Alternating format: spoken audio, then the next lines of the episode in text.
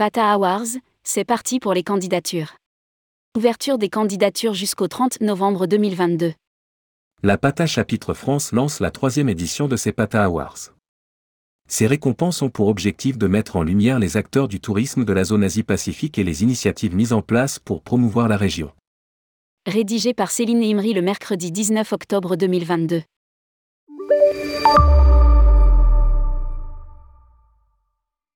C'est parti pour la troisième édition des PATA Awards organisée par la PATA Chapitre France.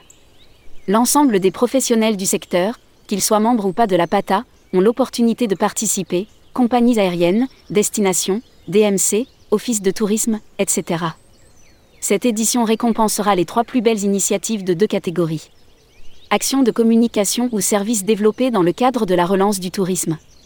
Initiative novatrice et inspirante en matière de tourisme durable. Remise des prix le 6 décembre 2022.